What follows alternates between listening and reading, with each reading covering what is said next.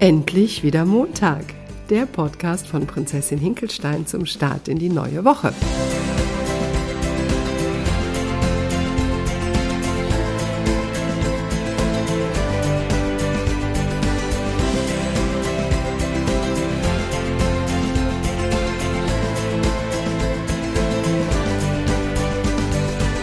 Und auch diese Woche wieder mit Nathalie und Claudia. Und wie ihr hört, ich bin immer noch total erkältet. Irgendwie wird es gerade nicht besser. Und ähm, jetzt zur Corona-Zeit erkältet zu sein, das ist überhaupt nicht schön. Man darf überhaupt nirgendwo mal in Ruhe husten oder sich räuspern.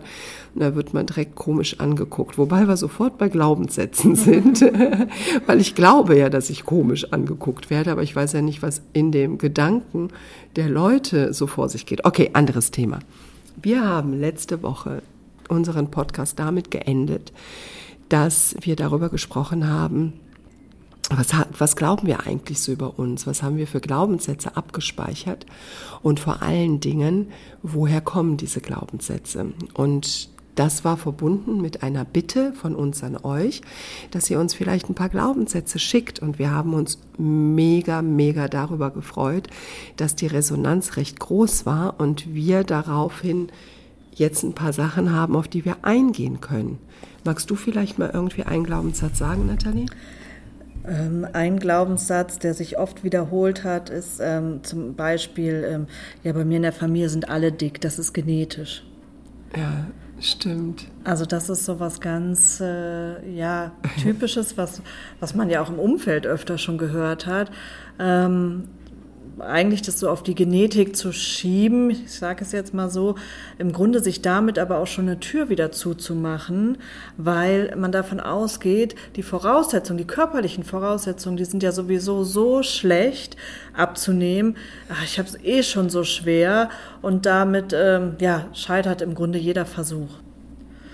Dabei, wenn man sich das mal genauer anschaut, also ich weiß, ich bin jetzt keine Ärztin, ich kann nicht, kann nicht beurteilen, wie viel ähm, oder wie groß die Rolle der Genetik an der Stelle ist, aber ich kann mir vorstellen, dass jeder Mensch, egal wie die Voraussetzungen erstmal sind, oder ich gehe davon aus, dass es so in, in meiner Welt, dass jeder Mensch äh, die Möglichkeit hat, ähm, auch irgendwo innerfamiliär oder auch über Generationen bedingt Muster aufzulösen. Und es wäre so schade, sich da die Tür von vornherein zuzuschließen, sondern sich dem zu öffnen und vielleicht auch diesen Glaubenssatz dann umzuwandeln in, ähm, nein, ich, äh, meine, oder mein, ich, ich habe die besten körperlichen Voraussetzungen, um schlank zu sein. Mhm. Vor allen Dingen ist das ja auch so eine schöne Ausrede. Also wenn ich mir jetzt mal, also wenn ich mich jetzt hinsetze und vielleicht mögt ihr das Experiment kurz mitmachen, wenn ihr euch mal kurz die Augen schließt und dann mal diesen Satz sagt, in meiner Familie sind alle dick, das ist genetisch. Es gibt überhaupt gar keine schlanken Menschen in meiner Familie. Was passiert da? Was passiert da bei euch vom Gefühl her? Bei mir kommt dann sofort, ja dann kann ich ja auch nichts dafür. Also sofort irgendwie auch die Schuldfrage. Also sofort kommt wieder so mein Ego um die Ecke oder was auch immer, wie man das nennen will. Ich nenne es jetzt mal mein Ego. Das sagt ja, siehst du, du kannst doch gar nichts dafür. Sind doch alle dick und du bist es auch. Und jetzt gib mal Ruhe und isst irgendwie die Pizza. Was regst du dich ja eigentlich so auf? Wenn ich mir jetzt aber vorstellen würde, ich bin die erste in meiner Familie, die mit einem schlanken Körper, so wie ich ihn mir wünsche, weiter durchs Leben geht. Und ich freue mich auf meinen schlanken Körper oder ich habe einen schlanken Körper oder ich bin die erste in der Familie, die es endlich zeigen darf, wie es ist, in einem schlanken Körper durchs Leben zu gehen. Und wenn man sich das mal sagt mit geschlossenen Augen, ich finde, da kommt so viel Hoffnung auf einmal. Und ich habe so das Gefühl, dass mein Ego so viel kleiner wird und sich dann so denkt, ja, ist okay, da habe ich jetzt auch kein Argument gegen. Dann sei du mal die Erste in deiner Familie. Ich werde schon irgendwas finden, womit ich dich wieder überlisten kann, dass du es doch nicht wirst. Aber was für eine Kraft mhm. das dahinter hat. Also ja. es ist ganz, ganz irre. Und wie gesagt, eine willkommene Ausrede. Ne? Mhm. Eine Ausrede und, und so ein Gefühl, also beim ersten... Ähm, Glaubenssatz habe ich so das Gefühl, wirklich, es ist alles dicht, auch körperlich. Es ist alles eng und ja. alles dicht. Und bei dem ja, zweiten genau. Glaubenssatz zu sagen, ich habe die besten körperlichen ja. Voraussetzungen, ah, da weitet sich was so innerlich auch. Ne? Man ist so offen und ich glaube, man braucht dieses Offensein, damit Veränderung stattfinden kann. Und da kommen wir jetzt direkt zu diesem, was wahrscheinlich auch relativ abgedroschen ist, aber es fällt mir gerade ein. Wenn wir jetzt zum Beispiel daran denken, dass wir wie es ist, in eine Zitrone zu beißen.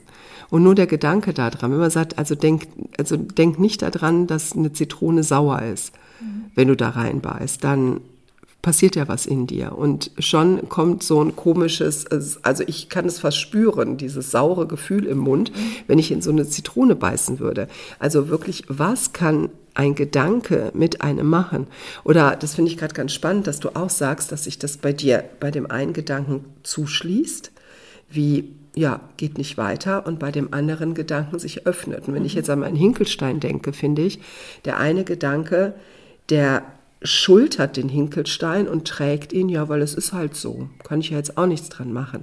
Und der andere Gedanke lässt die Prinzessin größer und gerader erscheinen und den Hinkelstein auch so ein Stück weit vom, von der Schulter runterkommen. Mhm. Vielleicht noch nicht ganz, aber doch ein Stückchen runter. Und das ist nur so ein mini, mini Beispiel. Mhm. Und es gibt ja ganz viele. Hatten wir da noch ein paar? Ja, es gibt ganz viele Glaubenssätze und was, ähm, zum Beispiel auch äh, zweimal reinkam, war, ähm, das kannst du nicht anziehen. Ähm, dafür bist du zu dick. Ah, okay. Oder das, Kennst das, du das? Das steht dir, äh, das, also das steht dir nicht, dass dafür bist du zu dick. Ähm, das finde ich auch ein ganz, also es beraubt einen so in der Freiheit, weil irgendwo ist Kleidung ja etwas, womit man sich ausdrückt. Ja. Und ich glaube, dass viele Menschen, erwachsene Menschen heute nicht so rumlaufen, wie sie es eigentlich gerne würden. Ich glaube, dass viel, ähm, viele sich verstecken hinter der Kleidung, weil sie sich gar nicht so zeigen wollen. Und wenn man so wie man als Kind und so bunt und lebendig und im Grunde hatte jeder seine eigene Art, sich ausdrücken zu wollen. Und das kenne ich sehr wohl von mir. Also ich kenne das, dass ich als Kind ähm, immer ja gerne mich bunt angezogen habe und ich weiß, ich hatte so eine Lieblingshose, die hatte ich zweimal, die war so ganz bunt und hatte so einen ganz leichten Schlag und ähm, ich weiß noch, dass ich damals meiner Freundin, äh, dass wir uns, also wenn wir dann zusammen weg waren, dass wir dann beide diese Hose angehabt haben. Und ich habe mich so toll in dieser Hose gefühlt. Ähm, und genauso weiß ich, hatte ich, hatte ich eine gelbe Jacke, die fand ich total super. Und heute bin ich eher so dezent unterwegs, also eher dunkle und schwarze Farben oder eher schwarze Kleidung oder eher ähm, dezente Farben. Ich glaube auch, dass ich das schön finde, dass das zu meinem Typ passt, aber ich glaube, dass eben die andere Seite auch noch in mir schlummert. Und genauso kann ich mir das gut vorstellen, wenn man sich eigentlich ausdrucken wollte durch eine bestimmte Kleidung oder durch einen Stil. Und wenn einem von außen immer gesagt wurde, das kannst du nicht, deine Figur, das, das passt nicht zu dir, ja, dann ist es wieder. Wir kommen immer an den Punkt, dass man sich von sich abspaltet, von dem eigenen Gefühl und dem eigenen Wunsch, sich auszudrücken mhm. und das macht, was im Grunde von einem erwartet wird. Also da geht man in eine Richtung, ähm, die eigentlich sich von sich selbst weg entfernt. Und da sind wir ja auch wieder in der Kindheit. Wir bringen Kindern und uns wurde es genauso beigebracht, bei, wie sie zu sein haben. Und das ist eben meistens nicht so, wie ein Kind zu sein haben möchte, also wie es das, der Impuls des Kindes ist, sondern so, wie wir das Kind haben wollen. Und, und wer das, sagt einem denn, dass, sie da, dass man das nicht anziehen darf? Ja. Wer sagt einem, dass ein übergewichtiger Mensch keine ähm, weiß ich nicht, knallebunten Hosen anziehen darf oder von mir aus auch baufrei. Am Ende ist es doch egal. Das kann den anderen Menschen egal sein. Und wenn wir Wert darauf legen, wie wir bewertet werden, ähm, ja, dann sollten wir das vielleicht mal hinterfragen. Und wenn diese Menschen sich trauen, in ihre Größe zu kommen, auch wenn sie noch Kilos zu viel haben oder auch gerne ihre Kilos behalten wollen, heißt ja nicht, dass jeder unbedingt abnehmen möchte. Finde ich, strahlen die wahnsinnig. Mhm. Also die haben eine Ausstrahlung und ein gewinnendes Wesen, was mich immer total beeindruckt hat, wo man dann wieder sieht, wie relativ Schönheit ist. Also dann, wenn ein Mensch wirklich mit sich safe ist und sagt, ich möchte das und ich fühle das total, dann kommt bei einem rüber, was dieser Mensch für eine Ausstrahlung hat. Das polarisiert dann auch wieder, weil es gibt ja ganz viele Neider, die sagen, wie zieht der oder die sich denn an? Hast du mal diese knallige Farbe gesehen? Oder setzt die sich im BH irgendwie auf die Couch und lichtet sich ab? Und ich feiere das total. Ich würde es mich tatsächlich nicht trauen. So, obwohl ich es mich eigentlich total trauen möchte, vielleicht kann ich es mich jetzt noch nicht trauen, aber auch da ist wieder ein Glaubenssatz hinter. Wenn ich es mich trauen möchte, warum traue ich es mich denn nicht? Und da wieder hinter zu gucken, dann würde ich sagen, warum traue ich mich nicht? Dann würde ich sagen, ja, weil vielleicht Ablehnung kommt. Ja, aber was macht dann die Ablehnung mit mir? Ja, dann fühle ich mich wieder klein. Ich will doch von den Leuten. Was steckt denn dahinter? Ja, ich will doch geliebt werden. Ich will doch angenommen werden. Ne? So kommt man immer eine kleine Schicht tiefer. Und das kann man sich auch angucken. Das heißt nicht, dass jetzt jeder mit knallebunten Farben und dem Minirock durch die Gegend laufen soll, sondern mal hören, auf sich hören darf, was möchte ich denn? Und wenn ich etwas möchte, es aber in der Realität im Jetzt nicht umsetze, dass ich weiß, da hängt was hinter. Und es liegt nicht daran, dass wir zunächst einmal 10 oder 15 Kilo abnehmen müssen, damit wir es dann können, sondern da hängen Glaubenssätze hinter und da hängt hinter, was wir über uns denken und da hängt wieder eine Kleinheit hinter, von der wir denken, dass wir sie sind. Wir denken uns klein. Und solche Sachen holen ja nur dieses Gedankengut nach vorne. Nee, das kann ich nicht anziehen. Das passt mir nicht. Dies und jenes. Ich habe zum Beispiel letztes, letzten Sommer meine erste Levis 501 gekauft. Das hing jetzt damit zusammen, dass es die einfach äh, nicht gab, in, also größer als 31, ne, irgendwie 31, also Jeansgröße 31. Äh, es gab die Hose nicht. Und früher wollte ich sie mir immer kaufen, aber ich passte schlichtweg nicht da rein. Und ich war sehr, sehr glücklich, als ich mir jetzt diese Hose kaufen konnte. Und dann wurde mir bewusst, boah, Claudia, seitdem du 17 Jahre alt bist, wartest du da drauf, dir diese Hose kaufen zu können. Und was das für ein Glücksgefühl war, in diesen Laden zu gehen und zu fragen, gibt es die, was ist denn die größte Größe? Und dann gab mir die Verkäuferin die größte Größe, die größte Damengröße. Und ich habe sie zubekommen und ich habe sie mir gekauft und ich war so happy und habe mir gedacht, so krass, ich hätte es gerne mit 17 gehabt und habe es dann irgendwie mit 48 geschafft, mir diese Hose zu kaufen. Aber wie viel Durststrecke lag dazwischen? Ne, ich hätte vielleicht mit einer Herren 501 anfangen können und dann sagen können, ich bade schon mal in dem Gefühl, wie das ist, eine 501 zu tragen. Um dann später auch die in der Damengröße zu tragen.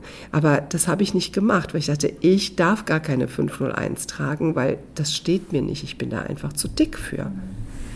Ja, und dann jetzt diese Glaubenssätze, die, die so, also jetzt diesen, wenn wir bei diesem Glaubenssatz bleiben, glaube ich, ist auch ganz wichtig, die wirklich konsequent für sich umzuwandeln und dann immer wieder, ja, im Grunde einzubauen in den Tag, ähm, immer wieder zu hinterfragen oder eben morgens beim Anziehen, wenn wir vielleicht noch nicht die bunte Hose anziehen und das Gefühl dazu noch nicht passt, das soll ja auch authentisch sein. Aber durch die Glaubenssätze, die sich verändern und die wir uns immer wieder bewusst machen, ähm, verändert sich auch unsere Haltung und irgendwann passt sich auch das wieder an. Also dann haben wir vielleicht den Mut. Und jetzt bei diesem Glaubenssatz zu denken, das kann ich nicht anziehen, also vielleicht das Gegenteil zu glauben oder zu sagen oder zu denken, ähm, ich drücke mich aus durch meine Kleidung. Also weg von, das kannst du nicht anziehen, zu meine Kleidung ist, das, ist der Ausdruck meiner, meiner Seele. Und dass da irgendwo, dass es irgendwann stimmig wird für uns. Mir fällt gerade ein, wie lange sowas dauern kann, bis sich das für einen stimmig anfühlt. Also die unter den Zuhörern, die ein paar Jahre älter sind, die kennen bestimmt noch den Werbeslogan von Du darfst. Ich will so werden, wie ich, nein, ich will so bleiben, wie ich bin, du darfst.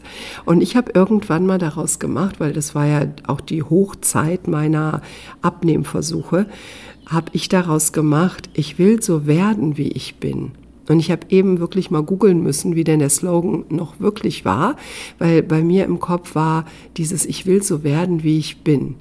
Und damals hatte ich noch keine Ahnung von Glaubenssätzen. Ich hatte keine Ahnung. Und wenn ich irgendwo lang gelaufen bin, ich bin in der Zeit, hatte ich mir vorgenommen abzunehmen. Und es hatte auch relativ gut funktioniert mit sehr viel Kampf. Aber ich war hoch motiviert und bin jeden Morgen schwimmen gegangen und habe Sport gemacht, hatte ähm, da gerade jemanden kennengelernt und war sowieso total euphorisiert. Und dann hat das auch funktioniert. Und dieser Slogan, der, der blieb eigentlich bis heute immer in meinem Kopf, aber immer dieses, ich will so werden, wie ich bin. Und das ist so schön, wenn man tatsächlich dann auch dahin kommt. Und vor allen Dingen aber auch der Glaubenssatz, wenn ich erstmal so werden will, wie ich bin, wer bin ich denn jetzt? Mhm. Also bin ich nicht oder wie? So, ne? So, äh, was bin ich denn davor, verdammt nochmal? Und was war ich denn in all den Jahren? Und was muss das für eine Anstrengung für mich gewesen sein, in all den Jahren mein Leben zu leben? Auch in äußerlicher Leichtigkeit, weil ich habe ja in der Zwischenzeit auch geheiratet, Kinder bekommen, äh, Freunde kennengelernt, äh, bin gewachsen und, und, und. Aber immer in dem Gedanken, ich bin noch gar nicht der, der ich bin, weil ich werde ja erst, der ich bin das ist, das, das hält einen so sehr ab von der eigenen Größe. Und man hört ja auch sehr oft, wenn man Leuten folgt, die spirituell unterwegs sind, dass man nicht seine vollen PS auf die Straße bringt.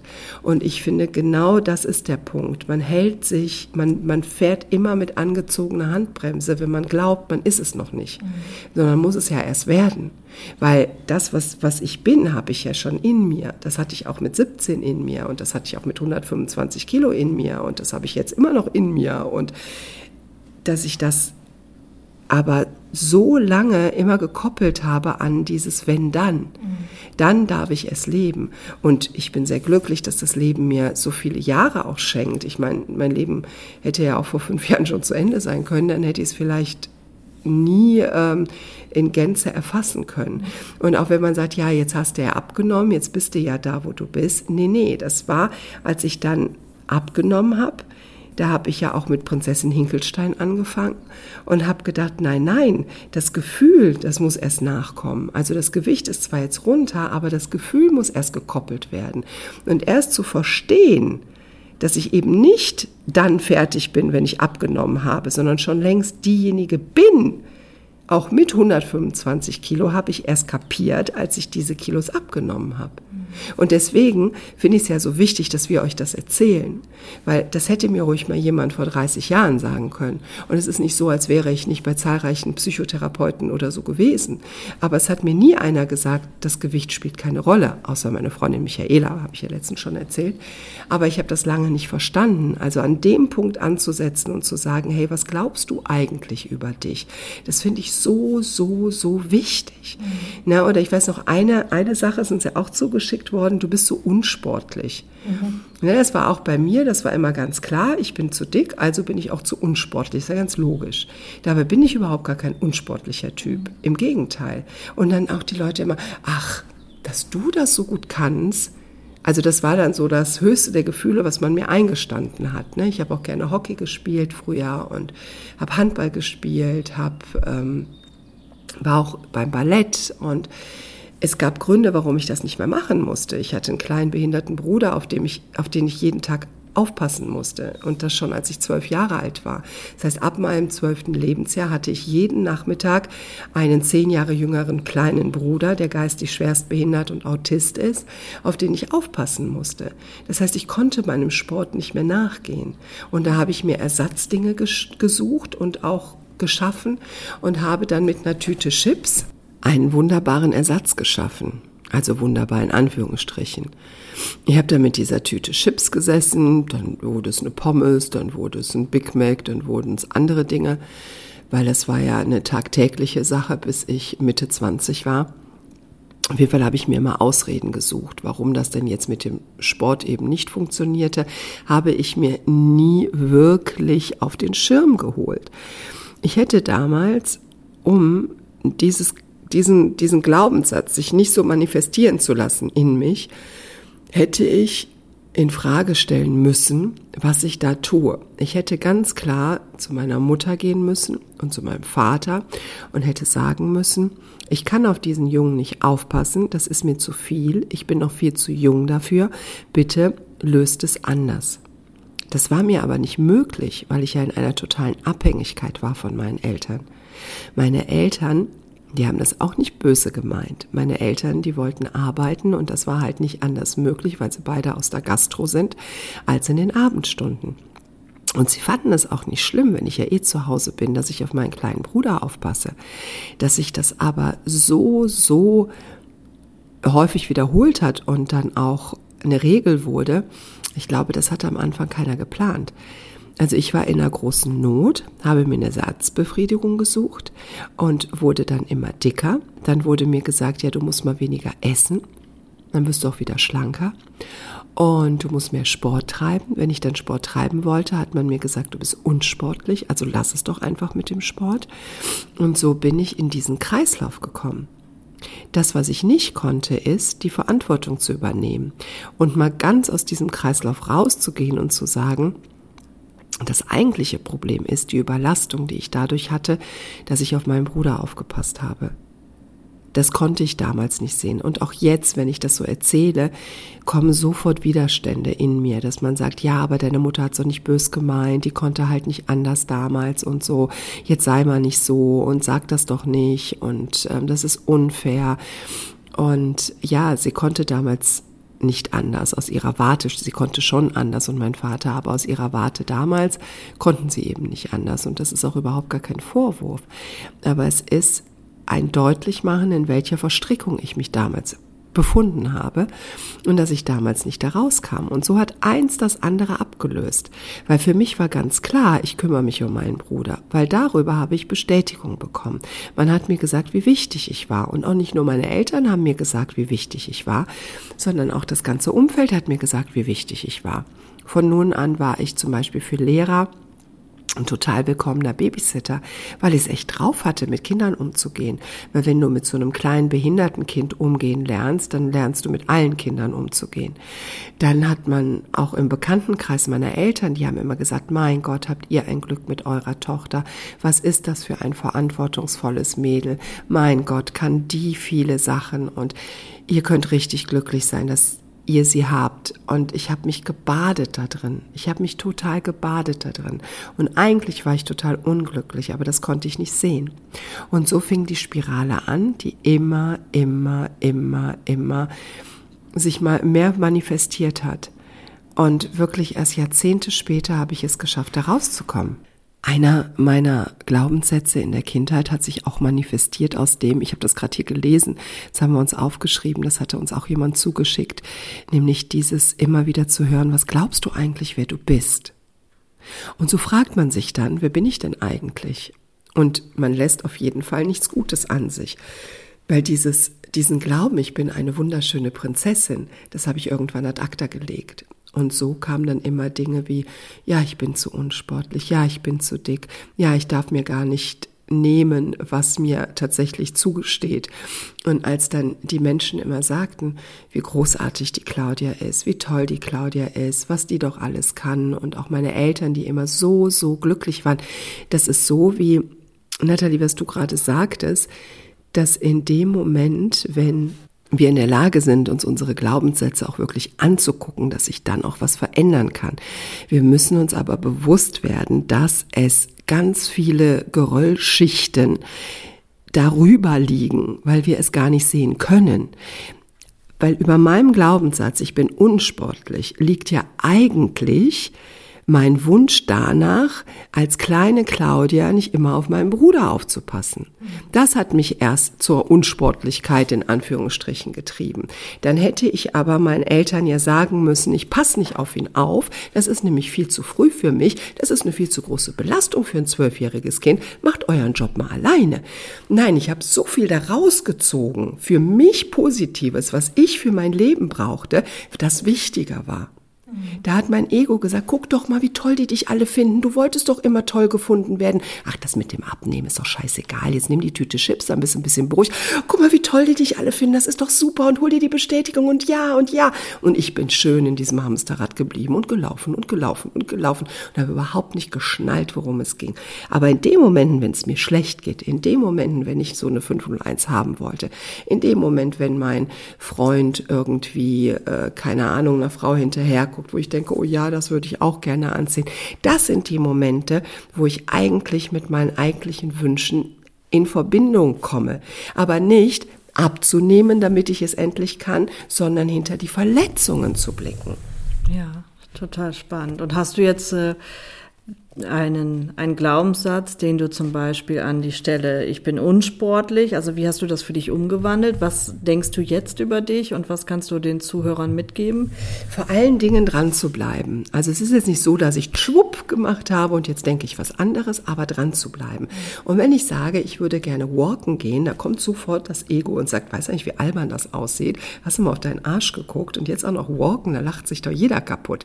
Und das hatte ich dann begonnen und ich weiß noch genau, da ist eine, eine Bekannte vorbeigefahren, die hat mich gesehen, die rief mich dann nachmittags an und sagte, ah, ich habe dich heute gesehen, wie du da losgewalkt bist, das sah schon lustig aus.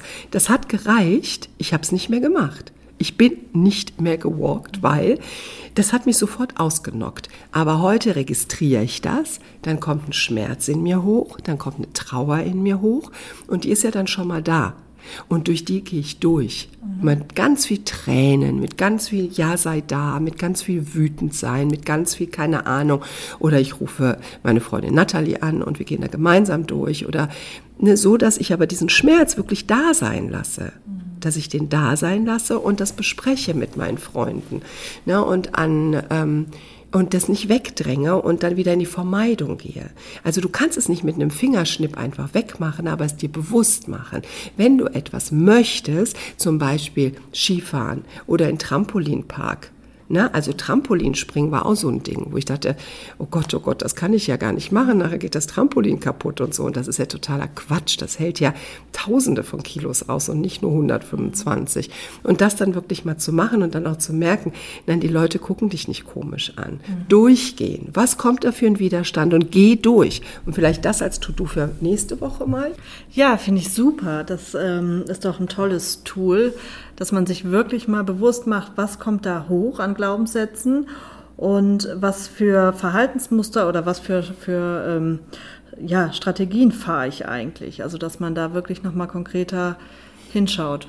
Ja, dass man ne, so sagt, okay, ich nehme mir was vor und da kommt ein Widerstand oder auch ein Kleidungsstück. Das heißt jetzt nicht, dass man jetzt im Minirock, weiß ich nicht, wo lang laufen muss, aber sich das Gefühl einmal bewusst macht, das Gefühl. Und wenn man Lust hat, im Minirock irgendwo lang zu laufen, dann darf man das auch gerne tun. Also vielleicht auch mal die Erfahrung machen, also mal mutig sein und, mhm. und über den Tellerrand schauen. Also dass man sagt, okay, ich ähm, bewege mich mal aus meiner Box und traue mich was. Genau, aus der Komfortzone rauszubewegen. Und wenn es vielleicht der Minirock noch nicht ist, was aber ein tolles Tool wäre, weil immer dann, wenn Widerstand da ist, einen Schritt weitergehen mhm. und merken, man stirbt nicht daran. Mhm. Und dass man mal sich vornimmt, für nächste Woche eine Sache zu tun, die man sonst nicht also tut. Wenn wir demnächst nur noch nackte Menschen auf der Straße sehen. Genau, die haben dann alle unseren Podcast gehört. ich weiß nicht, ob ich das jetzt so schön finde. Also eine Sache, sich vornehmen, wo man eigentlich äh, eine Abscheu gegen hat. Das kann auch zum Beispiel sein, irgendjemanden um Rabatt zu fragen. Solche kaufst dir einen Coffee to go und du sagst, kann ich einen Rabatt haben? Mhm. Und das macht man ja irgendwie auch nicht. Irgendetwas, ne, mhm. wo man sagt, äh, das, das traue ich mich eigentlich nicht. Oder jemanden ansprechen, wo man sagt, nee, traue ich mich jetzt nicht, den anzusprechen. Mhm. Einfach mal zu, oder ein Kompliment zu machen einem fremden Menschen auf der Straße, was man ja auch nicht macht. Dass man mal auf jemanden zugeht und sagt, ich wollte Ihnen nur mal sagen, dass Sie wunderschön sind. Mhm. So irgendetwas, was man sonst nicht macht. Mhm. Und mal gucken, mal auf den Blutdruck fühlen. Wie ist das? Wie schlägt das Herz bis zum Hals? Wie ist das? Und es trotzdem zu tun. Ja. Es trotzdem zu tun. Ja. Und dann zu merken, oh, man fällt gar nicht tot um. Ja. Weil dann kann man im Grunde genommen alles schaffen. Mhm. Okay, Dann sind wir jetzt schon wieder bei einer halben Stunde. Also wir schaffen immer eine halbe Stunde. Ich hoffe, das ist okay für euch. Aber wenn wir erstmal im Redeschwall sind. So, dann wünschen wir euch wieder eine richtig, richtig schöne Woche. Genießt euren Montag. Es ist eure Lebenszeit und die startet nicht erst am Freitag. Ne, macht es euch bewusst. Alles Liebe. Nathalie und Claudia. Habt eine wunderbare Zeit. Bis nächste Woche. Tschüss.